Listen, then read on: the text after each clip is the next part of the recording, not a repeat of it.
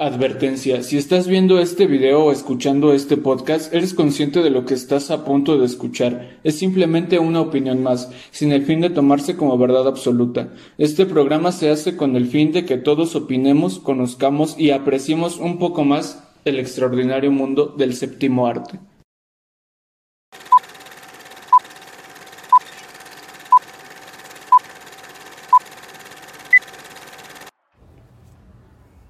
Hola, ¿qué tal? Esto es Dentro de la Matrix, tu podcast favorito sobre cine y un poco más.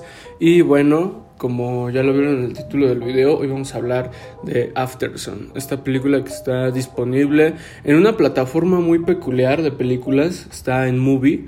Sí, así se llama. Eh, de hecho, si estás escuchando esto, Movie, patrocíname porque la verdad es que yo amo esta plataforma. Hay películas de Chaplin, de Buñuel, de Hitchcock, de, hay mucho cine de arte, hay mucho cine de autor. Es otro tipo de cine, eh, no es el cine convencional, pero sin duda un cine que eh, tiene muchas joyitas. Si ustedes están interesados en, Movie, pues la verdad es que yo se los recomiendo totalmente.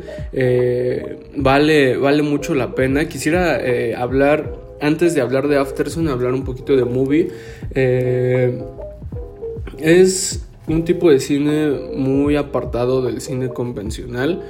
Eh, tenemos muchas, bueno, tiene esta plataforma muchas películas sobre las distintas épocas del cine, ya digamos, el cine mudo, la nueva ola francesa, este, el neorrealismo italiano, todas estas cosas, eh, todos estos clásicos, digamos ya, ¿no? Del cine están en Movie y si ustedes eh, están buscando este tipo de, cine, yo la verdad es que les digo que Movie es la mejor opción. Eh, ojo, no no, no lo estoy diciendo porque me estén pagando o así. Al contrario, eh, si, si, alguien de Movie está escuchando esto, por favor, Movie, patrocíname porque amo tu plataforma. Y bueno, dicho esto, vamos a hablar de Afterson. Eh, bueno, ¿qué decir de, de, esta, de esta peli? Pues bueno, cabe resaltar que obviamente va a haber spoilers, así que si tú quieres saber de qué trata este episodio del podcast y aún no has visto Afterson, pues ve corriendo al cine, sí, está en cine y también está disponible en movie. Eh, wow, la, verdad es que esta película me conmovió bastante, tocó las fibras más sensibles de mi ser eh, y fue así como de wow, ¿no? Yo creo que es la mejor película que he visto este año, aunque salió el, año pasado, eh, se estrenó en México, no sé si se estrenó en cines o, qué onda, pero este, como pues se estrenó en movie recientemente, pues yo la quise ver ahí, ¿no? Eh, y la verdad es que creo que lo más parecido a, a, a Afterson que yo había visto, pues es Bardo, ¿no? Que por cierto también tenemos un episodio del podcast hablando de Bardo. Y aunque son muy diferentes, eh, pues tienen varias similitudes, ¿no? Y me refiero a varias similitudes por la forma en la que te cuentan una historia, que no tiene esta clásica narrativa, eh, bueno, Aftersun sí tiene esta narrativa lineal, pero la narrativa no es lo que, lo que predomina, ¿no? No es lo que predomina, predominan otras cosas y bueno, pues vamos a ver cuáles son, ¿no? Antes de esto, vamos a ver de qué trata Movie. Movie. ¿Ya ven? Vamos a ver de qué trata Afterson. Años después de las últimas vacaciones que pasó con su padre, Sophie rememora la figura de su progenitor, un hombre amoroso e idealista. En el presente, Sophie trata de hacer encajar aquel recuerdo con la imagen de un hombre que ha cambiado. No sé si estoy tan de acuerdo con esta eh, sinopsis porque al final dice Sophie trata de hacer encajar aquel recuerdo con la imagen de un hombre que ha cambiado.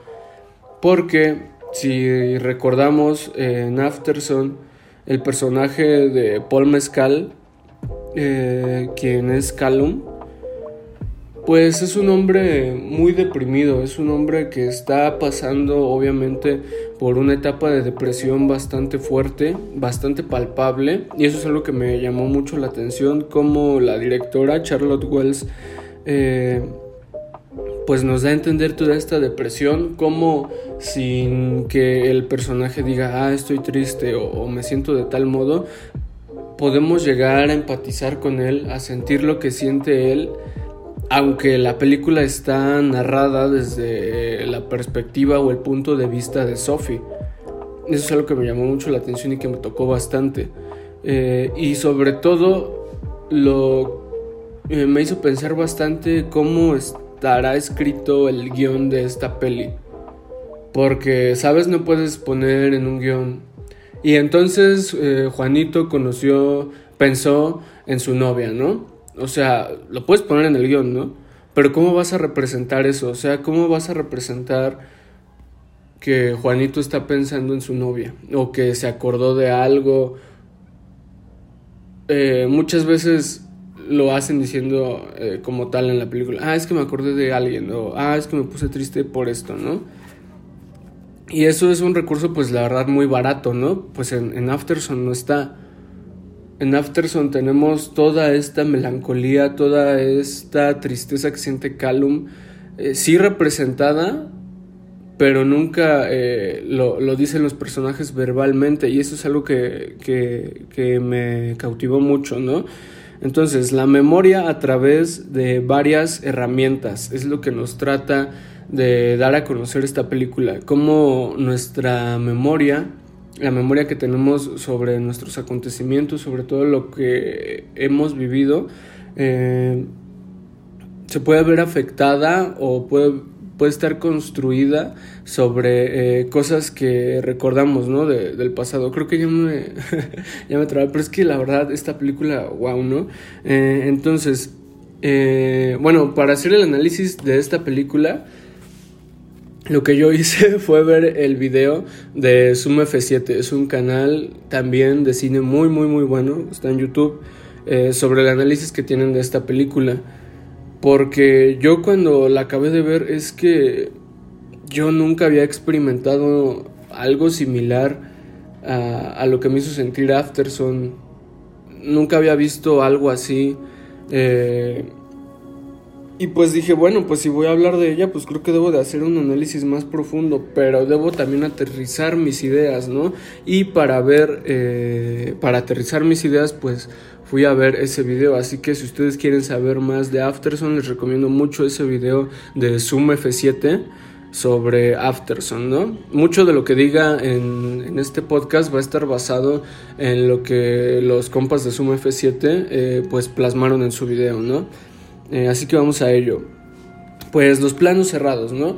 Afterson tiene muchos, muchos planos cerrados, algo que a mí en lo personal no me gusta.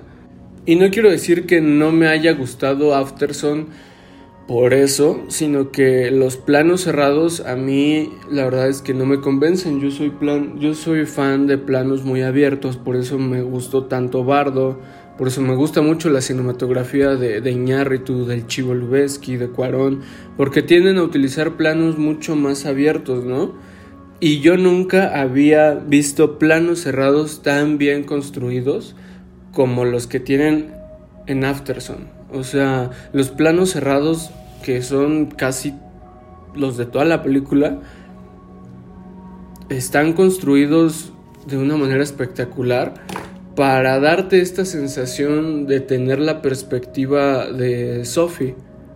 Eh, y un ejemplo muy eh, peculiar es que cuando la primera vez que la primera noche que pasan en el hotel, Callum y su hija Sophie, Sophie pues llega cansada y se duerme y está en la completa oscuridad y tenemos un plano muy cerrado de ella durmiendo y de su padre en el fondo eh, fumando, eh, ahí como bailando, este no, error. No me acuerdo si estaba bailando o estaba haciendo sus meditaciones eh, estas que hacía, porque si nos damos cuenta hace meditaciones, eh, lee libros de tai chi, de yoga, de todas estas cosas, y eso es otra cosa pues que también está muy bien construida, ¿no? Los detalles, O sea, podemos ver que los detalles están ahí en, en lo más mínimo. Podemos ver cómo tiene estos libros, eh, y nos damos cuenta de que no solo tiene depresión, sino de que trata de luchar con esta depresión, ¿no? De que no solamente pues está como ahí y, y, es de estas típicas personas que eh, pues están mal y pues se dejan llevar por eso, ¿no? Sino que al contrario trata de, de no de disimularlo, porque ¿cómo disimulas pues la depresión, ¿no? Y, a veces es algo que, yo digo, pues sí, ¿no? ¿Cómo, ¿Cómo disimulas que tienes ansiedad? ¿Cómo disimulas que tienes depresión? ¿Cómo disimulas que no puedes, no eh, quieres estar en un lugar, ¿no? A veces no tratas de disimularlo, sino solamente eh, por el amor que le tienes a, tus seres queridos, a las personas, pues tratas de cambiar, ¿no? Y eso es también un mensaje muy profundo que tiene la película, ¿no? Eh, el amor que tiene Callum a su, hacia su hija Sophie. A pesar de si la vida fue mala con él. Eh, y eso es otra cosa que, que, me gusta, ¿no? O sea, eh, estas películas que te hacen pensar, que dejan muchas cosas, creo que me estoy adelantando un poco porque esas cosas las voy a tocar más eh, adelante, o sea, hice, hice mi guion, hice así eh, un trabajo muy detallado, la verdad, si ustedes vieran lo que escribí aquí, porque no quiero dejar ningún cabo suelto, pero bueno, vamos a ir punto por punto. Entonces estos planos cerrados, la verdad es que están muy bien construidos en esa película. Y estos planos cerrados lo que hacen es darte las sensaciones que necesitas para entender a los personajes más que concentrarse en la narrativa. Y esto es algo que como les decía, eh, perdonen que cite demasiado a Cuarón y a Iñárritu, pero es que pues por algo están donde están y han logrado lo que han logrado. Eh, en Roma y en Bardo, las últimas películas de eh, los correspondientes directores, vemos cómo la narrativa queda en un segundo plano y todo lo simbólico, todo lo demás, pues llega a ser el verdadero protagonista, ¿no? Eh, la narrativa solo es otra herramienta y eso ya lo he dicho mucho en otros episodios de este podcast porque en verdad es algo que creo, ¿no? O sea, tenemos a directores muy grandes como Martin Scorsese que hacen de la narrativa su principal herramienta, ¿no? Y parece que todo en sus películas es narrativa. Pero, eh, eh, hablando del cine de Scorsese, eh, es una narrativa muy bien construida. y bueno, eso hace que sean películas de calidad, ¿no? Entonces, sí, la narrativa forma un una parte fundamental en tu cine, en tu película, pero no va a ser eh, pues el, mero protagonista, ¿no? Porque si no tienes que los personajes van de punto A a punto B a punto C, pues se acabó, ¿no? Y sí, sí me interesa saber eh, el viaje de los personajes, pero me interesa más saber lo que pasa en ese viaje, cómo pasa, a quién afecta, a quién beneficia, todos esos, esos puntos, ¿no? Entonces, si dejamos que la narrativa es solo otra herramienta en el producto final, pues tenemos este cine sensorial que eh, tenemos en Afterson, ¿no? ¿Y cuál es el, el cine sensorial? Porque yo pensaría que todo el cine es sensorial, ¿no? O sea, todo el cine te hace sentir una emoción, todas las películas eh, te dejan algo, te hacen sentir algo y esas son las sensaciones, ¿no? Pero ¿por qué llamo a Afterson cine sensorial? Creo que el secreto de eso está primero en entender lo que eh, va a contar la película y que a diferencia de Bardo no es un onirismo, sino más bien una ficción. Y esto también eh, lo vemos en cómo Sophie es la que, eh, no la que cuenta la historia, sino que la perspectiva se basa en lo que... Eh, o sea, esta película está contada a través de los ojos de Sophie, ¿no? Sí, Callum es parte fundamental de la trama, pero eh, todo lo vemos a través de Sophie y es algo que inmediatamente me voló la cabeza, ¿no? Y es también, eh, pues, curioso que esta película sea un coming of age, ¿no? Bueno, no sé en qué género podría caber, pero indudablemente yo la metería en, el coming of age. O sea, este género transitorio de la eh, adolescencia a la juventud o de la niñez a la adolescencia. Eh, no sé, la verdad es que es de, es de, mis, géneros, de mis géneros favoritos y en Afterson lo, lo hacen eh, bastante bien, ¿no? Y de repente nos podemos dar cuenta de esto porque es que Sophie se avienta unas frases bien cañonamente filosóficas, ¿no? Y, y creo, que, creo que anoté un par por aquí porque te dice tanto pero a la vez no te dice nada, ¿no? Más bien, al no decir nada es es que te dice tanto. Y, y con eso tu mente, o por lo menos yo, mi, mi, mente empieza a, pensar tantas cosas y no se queda solamente en la narrativa que, que, te da la película, sino que tú mismo o misma empiezas a, a jugar con todo, con todo esto, ¿no? El hecho de que esté implícito eh, muchas de las cosas que pasan pues en esta peli hace que se vuelva universal y que el, el significado que tiene para los personajes se te transmita a ti y pues empatizas de una manera muy cañona, ¿no? Una de las frases o de los diálogos que tiene la película, eh, de estas frases filosóficas que se avienta Sophie, eh, es, es, es una de estas. Dice, Creo que es lindo que compartamos el mismo cielo. ¿Qué quieres decir? Bueno, a veces durante el recreo miro hacia el cielo y si puedo ver el sol, pienso en que ambos podemos ver el sol, aunque en realidad no estamos en el mismo lugar. Y en realidad no estamos juntos. En cierto modo lo estamos, ¿sabes? Eh, no sé, o sea, a mí la verdad es que me llegó completamente este diálogo.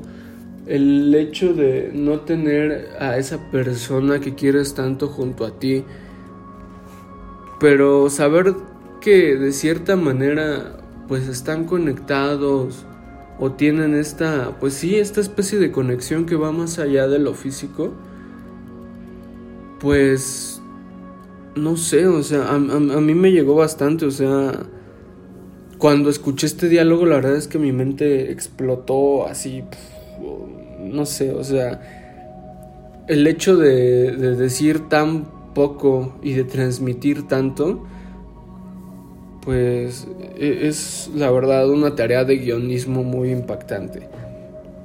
Eh, la otra frase que igual me voló la cabeza es cuando están ellos eh, dos antes del baile final de donde sale Under Pressure de Queen, que wow, o sea, ese momento del baile final eh, es que, o sea, qué buena manera de, de elegir la canción, ¿saben? O sea, y, no solamente de elegir la canción, sino de eh, cómo editar ese momento, ¿no? Porque es, no es nada más que te pongan la canción, sino que va así la canción eh, con todo y todo y de repente le van quitando instrumentos, quedando solo la voz de David Bowie, de, de, de este ¿cómo se llama? De Freddie Mercury, haciendo que se, que tenga una especie de alienación, alienación, perdón, ahí muy, muy, muy cañona, la, la puedes palpar, casi casi la puedes palpar entonces, wow, o sea, allí te das cuenta de que no pusieron nada más una canción por, ponerla y porque haya sido famosa y de una super banda. Ah, igual tienen, hay, hay un momento donde ponen eh, Tender de Blur. Eh, igual queda súper bien esta canción en, ese momento de, la película. Bueno, no en, el mismo del, baile final, obviamente. Eh, pero, pues, wow, ¿no? Y pues es que tan solo de acordarme es que me, vuelve, a explotar la cabeza, ¿no? Bueno, entonces la otra frase que les comentaba, eh, están ellos dos, ya son, es casi casi al final de la película, les digo, es antes de, este baile final, están cenando y Callum le pregunta a su hija, ¿estuvieron bien tus vacaciones? Eh, dice Sophie, las mejores, quisiera haber tenido más tiempo. Yo también. ¿Qué? ¿Por qué no podemos? Mm, ¿Qué quieres decir? ¿Por qué no podemos quedarnos aquí? Eso es lo que dice Sophie. Y, al final de eso, Calum tiene un silencio, pero como que eh, titubea queriéndolo explicar, ¿no? Queriéndolo explicar así de, pues obviamente no nos podemos quedar aquí porque pues es un hotel y, y no solamente quien quisiera vivir toda su vida en un hotel, sino, o sea, no porque sea feo, ¿no?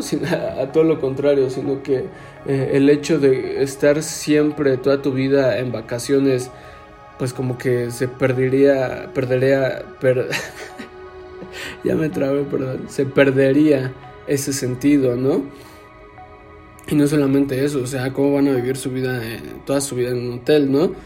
Eh, y es algo que en, otros guiones, eh, en, otro tipo de películas, pues Callum le, le, explicaría, ¿no? Ah, pues mira hija, pues es que eh, no podemos vivir toda la vida en un hotel porque esto, porque lo otro, porque el dinero, porque todo, este tipo de cosas, ¿no? Porque si no ya no sería vida y, y, todo eso, ¿no? Y no, o sea, en la película te lo dejan explícito, o sea, no hay una eh, explicación para esa pregunta, sino solamente un silencio donde los dos personajes entienden, pues, qué onda, ¿no? ¿Qué está pasando? Eso dice más que eh, Christopher Nolan explicándote por qué eh, la difracción del tiempo y el espacio y por qué la nave, no sé qué, en el hoyo negro. O sea, sí saben a lo que me refiero, ¿no? Entonces el trabajo del guionista debe eh, averiguar quiénes son los personajes, quiénes eh, también pues no son copias de la misma realidad. Y antes que el pasado de, un guionista pues está la, propia película, ¿no? Porque pues obviamente esta película pues está basada en las vivencias de la directora Charlotte Wells y si bien pues no se va a retratar eh, a ella misma y a su padre, cosa que sí hizo Iñárritu en Bardo, eh, pues va a, a, tomar esos elementos sí verídicos pero ficcionarlos, ¿no? Eh, y esta es la gran diferencia que tiene Bardo con Afterson, ¿no? Bardo es, pues, ya saben, ¿no? Iñárritu cromándosela a sí mismo. Y, y Afterson no, o sea, Afterson toma personajes reales, vivencias reales, eh, cosas que sí pasaron, pero las ficciona y hace este contrato de ficción también con el espectador.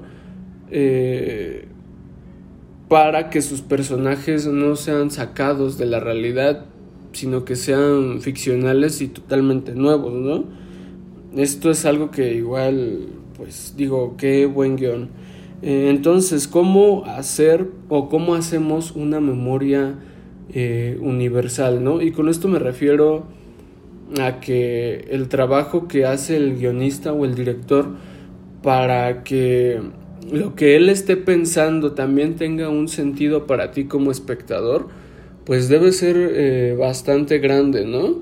Y esto lo digo porque a mí en muchas ocasiones eh, de Afterson, pues yo dije, ah, pues esto se parece a algo que, que, me pasó a mí cuando fui a tal viaje, ¿no? O algo que viví con mi mamá, o algo que viví con mi papá, eh, o cosas así, ¿no?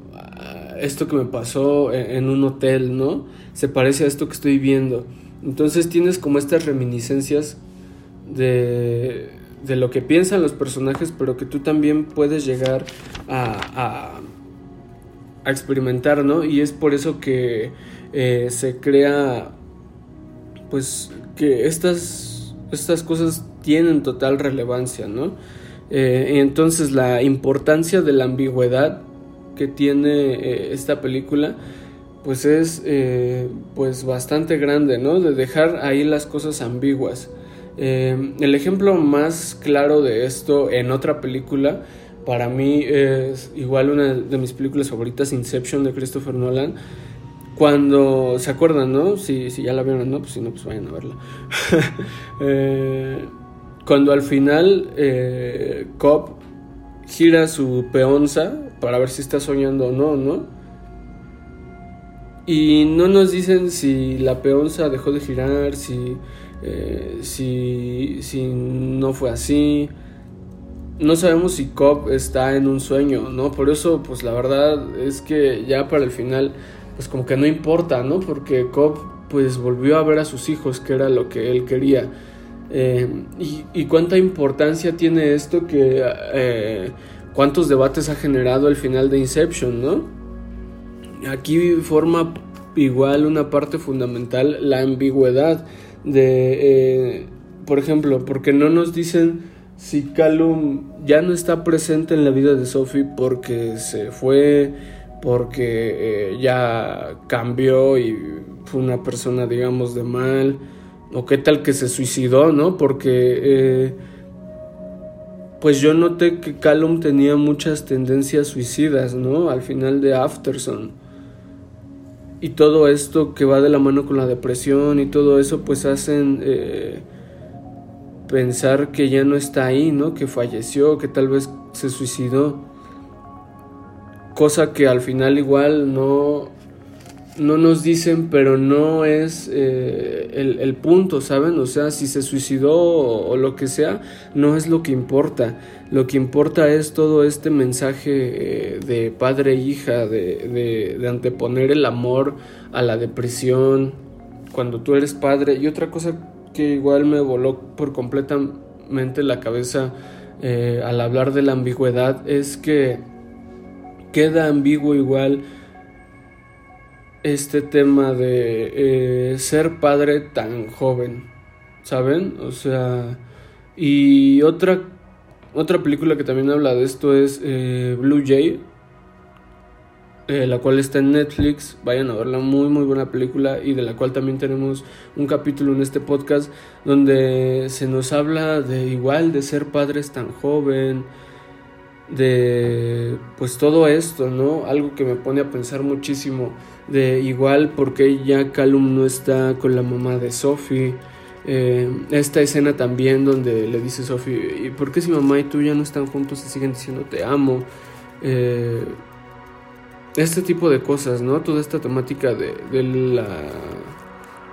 Pues de los embarazos no planeados, ¿no? Porque pues al ser padres tan jóvenes pues puede que... Eh, pues estos hijos hayan sido producto de un embarazo no planeado, ¿no? Entonces es algo que está ahí, pero al ser ambiguo, pues tu mente empieza a, a pensar muchas cosas, ¿no? Sobre esto, ¿no? Sobre la razón por la cual Calum está deprimido. Eh, y bueno, ¿no? Esto se nos retrata igual eh, en la secuencia que tienen en la disco, ¿no? Como Sophie ya cuando es grande está en una disco y, parece que está viendo a su padre, ¿no? Eh, y eso es un, contraste muy grande, ¿no? Porque al final eh, Sophie pues es de la edad de su padre, ¿no? Es que se pone a pensar, o bueno, es el chiste de la película, ¿no? O sea, el, el tema de que está tan ambiguo que tú puedes decir, pues es que Sophie está pensando en que pues ahora tiene la edad que tenía su padre cuando ella pues está recordando este viaje, ¿no? Y me pone a pensar mucho en una, en una, eh, en la letra de una canción, la de Wish You Were Here, de Pink Floyd, que al final dice, We just two lost souls swimming in a fishbowl. O sea, al final solo somos dos almas perdidas nadando en una pecera es lo que dice la canción, ¿no? Y como estas dos almas eh, ahora son pues casi iguales, ¿no? En, todo eso, ¿no? No sé, el final es muy catártico. Eh, y a pesar de que en la película podamos decir o alguien pueda llegar a reprochar, pues es que es una película en la que no pasa nada. Es una película en la que eh, no hay un conflicto no hay un desenlace, no hay un desarrollo. Sí está, pero está tan ambiguo que parecería como si no estuviese, pero al mismo tiempo te da tanto en qué pensar. Entonces, la verdad yo nunca había eh, pues sentido lo que me hizo sentir esta película. Si vieron que eh, o si sintieron que yo divagué bastante hablando de esta película en este episodio, pues fue porque pues la acabo de ver ayer y porque pues wow, o sea, nunca había visto algo así. Si no le dan el Oscar a esta película, pues no sé, el mundo va a explotar porque wow, ¿no? Pero pues en fin, ¿no? Eh, muchas cosas que, que, nos enseña esta película, ¿no? Eh, no sé qué más decir, creo que hay tanto que puedo sacar de Afterson, pero pues creo que pues experimentalo por ti mismo, porque películas como esta pocas, ¿no? Entonces, pues déjame saber qué te pareció Afterson. Eh, si a tu parecer piensas que no pasa nada, si piensas igual que yo, si no, eh, no